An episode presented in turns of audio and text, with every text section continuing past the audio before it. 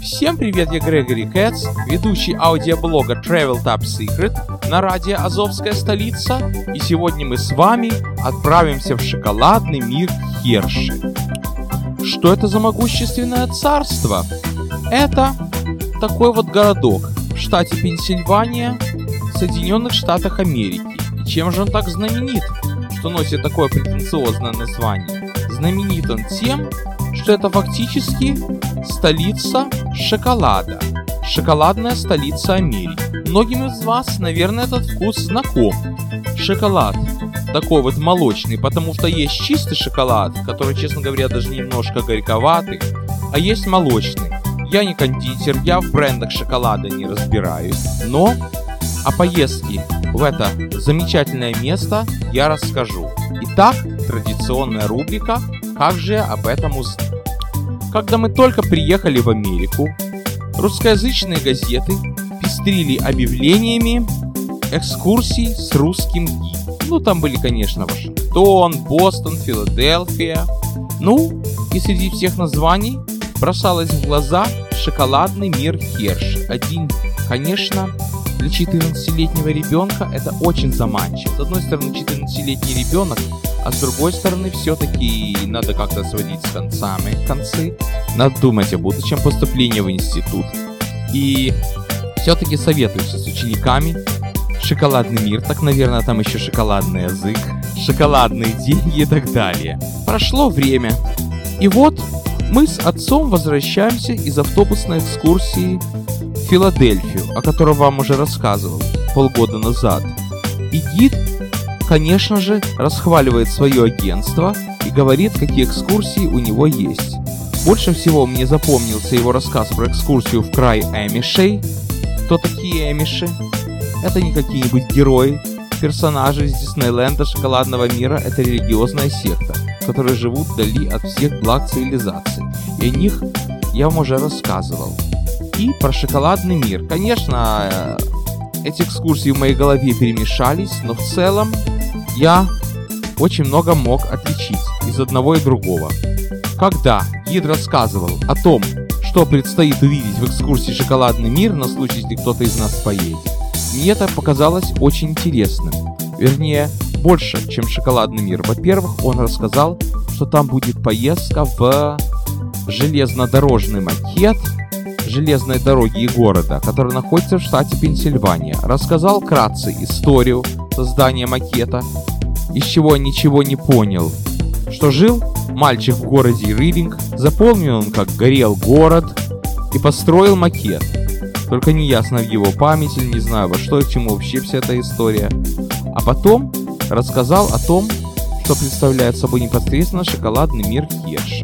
Что там вы идете на шоколадную фабрику, вас сажают в вагонетки, вам все показывают, как и что делается, а потом в награду за смелость вам дают шоколадную плитку. А дальше там еще такой магазинчик, где можно купить что угодно, сделанное из шоколада. И поезд, и самолет, и даже компьютер. И в одной из групп у этого экскурсовода была одна женщина, у которой сын окончил институт по специальности компьютер сайенс и она ему в подарок из Херши привезла шоколадный компьютер. Через год, когда ездил в Бостон с той же компанией, экскурсовод тоже традиционно рассказывал, какие у нас есть экскурсии. И когда речь дошла до шоколадного мира Херши, он сказал, что очень часто названия к экскурсиям подобраны неправильно. Вот стал бы он весь день трясить в автобусе, чтобы посетить какой-то там шоколадный мир. Нет, конечно. И тоже рассказал, что там макет железной дороги, что там еще какая-то специальная особенная школа и, наконец-то, шоколадная фабрика. Ну, приняли все это к сведению и не рвался туда. Вы знаете, что как только я получил американское гражданство, меня интересовала Европа, родная Одесса, походу Сан-Франциско, а Америка, ну, походу смотрел. Но вот как-то однажды осенью 2005 года, прогуливаясь по своему району, рассматривая камышовое поле и вспоминая то, что час до того я рассматривал карту Москвы, и там все так макетно, все интересно, меня осенила мысль, а не поехать ли мне на макет железной дороги, шоколадный мир Херши. И все это в поисках лекарства от депрессии, которое мною овладело, когда я приехал из Европы весной 2005 года и понимал, что возможное с реальным – это две большие разницы. А может быть лучше все-таки в Америке сидеть и никуда не рыпаться? Тогда не будет депрессии, не будет того, что это не досмотрел, тот не досмотрел, не будет этой негативной стороны путешествий. И вот мы звоним компанию New Tours и принимаем решение ехать в Херш. Что-то описание экскурсии нас мало радует. Семья Херши, шоколадная фабрика, школа Херши. Ничего интересного, но в ожидании чуда. Я тогда не видел больших железнодорожных композиций, не видел тогда. А еще я читал где-то статью, что в том месте, где эта композиция, вы можете прийти, вы можете купить кусок композиции. Я видел, что там люди. Я думал, ну это хотя бы один к восьми. Но это вы зайдете, и можно будет просто ходить по дороге, слева от тебя поезда, справа. Я думал, что это Америка представлена в миниатюре. Реальная Америка, с вокзалами, короче говоря, возомнил. И вот настал день экскурсии, как всегда. Приезжаем на Брайтон-Бич. Там вместо автобуса вышло какое-то недоразумение. Вместо автобуса нам дали такой вот, по-нашему выражаясь, рафик. Это такая вот машинка местная 12, которая, честно говоря, типа маршрутки. И вот на этой маршрутке мы едем в Херш, она трясется влево-вправо. Усиления нет, гид молчит, на него все злые. Едем себе, едем. Заехали в какой-то Хеллер-таун пообедать. Экскурсовод рассказывает про белый пояс Америки, но в основном молчит. Экскурсовод еще рассказал, что он режиссером работал. И мы так вот ехидно шутим, что он был режиссером, наверное, театра жестов, театра мимики, то есть такого театра, где нужно молчать. Едем, едем, подъезжаем к этому макету. Тогда я напомню вам, абсолютнейшим образом не увлекался моделированием. Я даже не знал, сколько это стоит. Я считал это все игрушками. Тогда меня интересовали только реальные железные дороги, реальные поезда и реальные путешествия. И вот мы вошли. Перед нами такой вот зал, большой зал, я не знаю, как футбольное поле или как что. По нему бегают макеты, нажимаешь кнопку, едет поезд, все в миниатюре, все в масштабе 1 к 30. Конечно, тусклое помещение, вот нам включили шоу с песнями God Bless America, то есть Бог благословит Америку, и американским гимном. Мы смотрим, слышим, как оно все движется и так далее. Но я мало вникаю в смысл. Я помню, что я море фоток надел, и тогда потерял этот диск. Ну, не впечатлило оно меня особо. Забегая вперед, я скажу, что в полном порядке я эту поездку повторил сколько-то там почти 13 лет спустя. Вернее, две недели назад. Причина немного другая. Не думаю, чтобы она была вам интересна. Но на этот раз была группа из 50 человек, и у нас был комфортабельный и кондиционированный автобус. Теми же дорогами ехали, нет, вру, другими же, но я не буду грузить вас американскими автодорогами, разъездами к Нью-Йорку. Но гид, в отличие от прошлого раза, был очень интересный. Я считаю, что это самый лучший гид в компании New Tours, от которой я путешествую. Ну, самый или не самый лучший, я не берусь рассуждать. Просто мне он лично нравится тем, что он всегда заостряет внимание на технических подробностях. Поэтому Любая поездка с ним это еще и урок физики и математики, и соображалки. Он, конечно, нам рассказывал и о Пенсильвании, и о Нью-Джерси, о том, чем отличались ученые Тесла от Эдисона, что Эдисон был изобретатель, но он был человек бизнеса, он был коммерческий человек. Он изобрел лампочку, он изобрел электрический стул, он изобрел еще кучу вещей, не помню каких. Он все это продвигал. А Тесла изобрел трехфазный ток. Вот как он изобрел трехфазный ток. Вот приснился ему трехфазный ток, и он воплотил его в действие. И каждый раз, когда мы подходим к телевизору или к холодильнику, мы должны благословить Теслу. Вообще говорят, что он построил какой-то резонатор или индуктор, и что Тунгусский метеорит это дело его рук. Мало ли что можно говорить. Короче, когда подошла речь о человеке, который создавал макет, Лори Герингер, история там такова, что жил один впечатлительный мальчик в городе Ридинг в Пенсильвании, и как-то он в свои шесть лет пошел гулять вдоль города, забрел на какую-то гору и увидел, как выглядит свой город, а дальше разные гиды говорят разные вещи. Тот молчаливый гид, предыдущей экскурсии, которая была на маршрутке, сказал, что этого мальчика впечатлило то, как молния осветила город и как он смотрится под молнией, и он решил сделать макет. Тот первый гид, который нас вез обратно из Филадельфии, сказал, что, что город горел, и мальчика это впечатлило.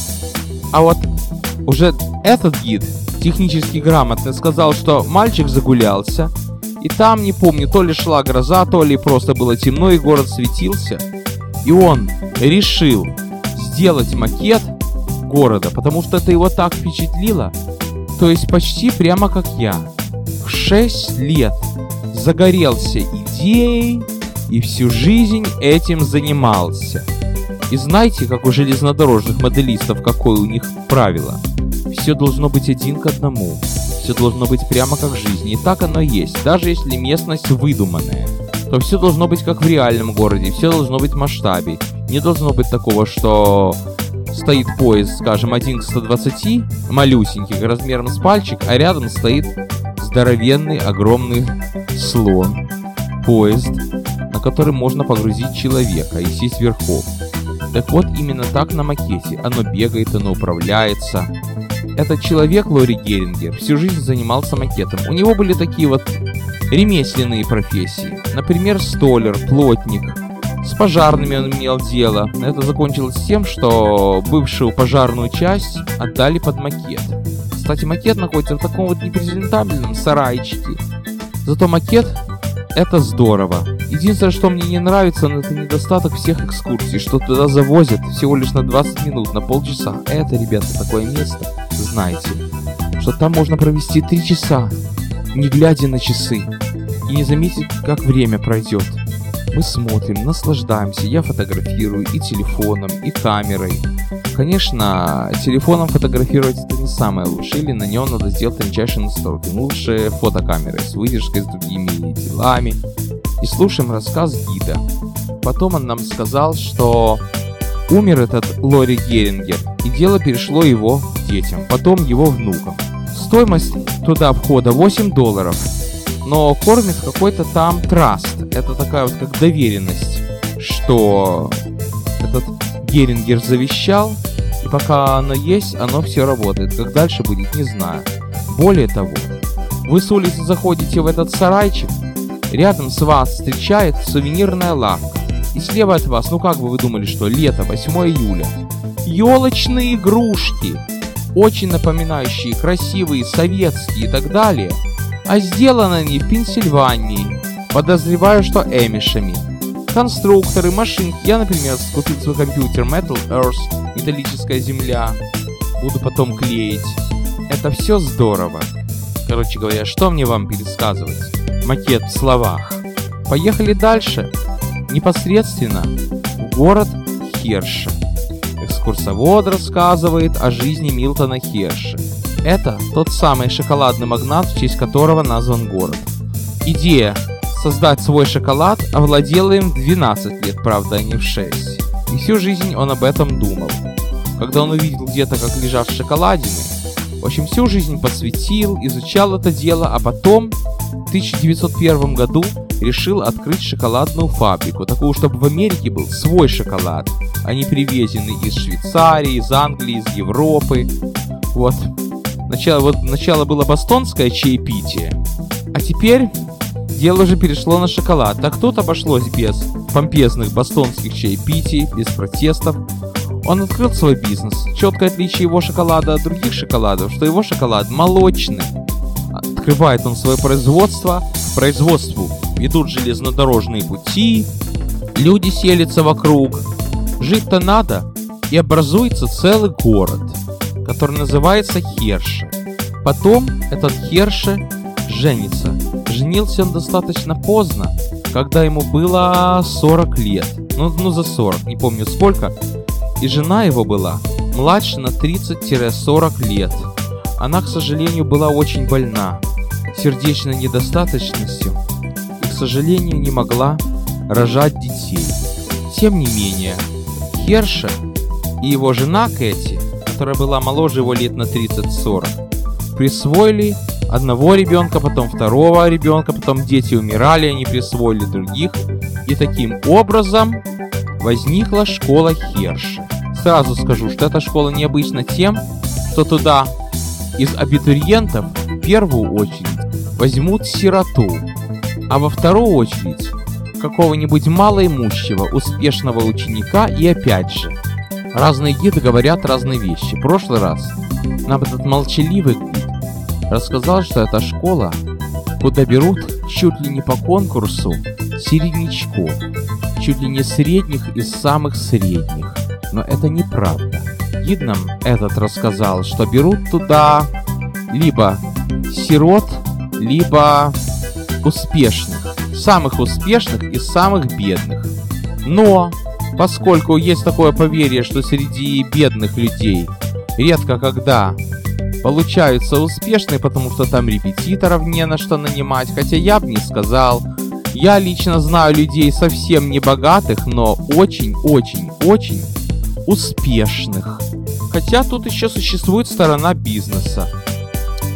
Можно быть круглым отличником, ботаником, а существовать вполне-вполне скромно, пока тебе не повезет с хорошей работой. А очень часто, очень многие ботаники при поступлении в престижный университет получают отворот-поворот, потому что у них очень мало денег и не на что им платить. Но знаете что, ребята, школа меня поразила своей красотой, Заходишь, там ни одного человека. Лето, идешь, перед тобой огромный обелиск. Думаешь, ну это какой-то военный памятник. Нет, там наверху колокола. И это школа, вернее лаборатория колокольного звона. Проходишь, так широко, все открыто в страну знаний, все так ново. А пять лет назад, не, не 5, а 13 лет назад все казалось баяном. Думаю, ну школа, тем более я искушенный Европой. И даже в голову приходит пародия на какую-то песню. И для прикола пошлем кого-то в школу. Не, для прикола пошел бы сам ты в школу. А тут на пять минут привели, сфотографировали и пошли обратно в автобус. Но все равно чувствуется, что место наполнено светом. И город кажется другим, потому что сейчас за последние 13 лет, позвольте повториться, у меня совсем другое отношение к маленьким американским городам. Поехали уже непосредственно в шоколадный мир Херш. Ну что это такое? в городе Херши есть фабрика шоколада, где все делают вручную, где все грамотно делают, качественно.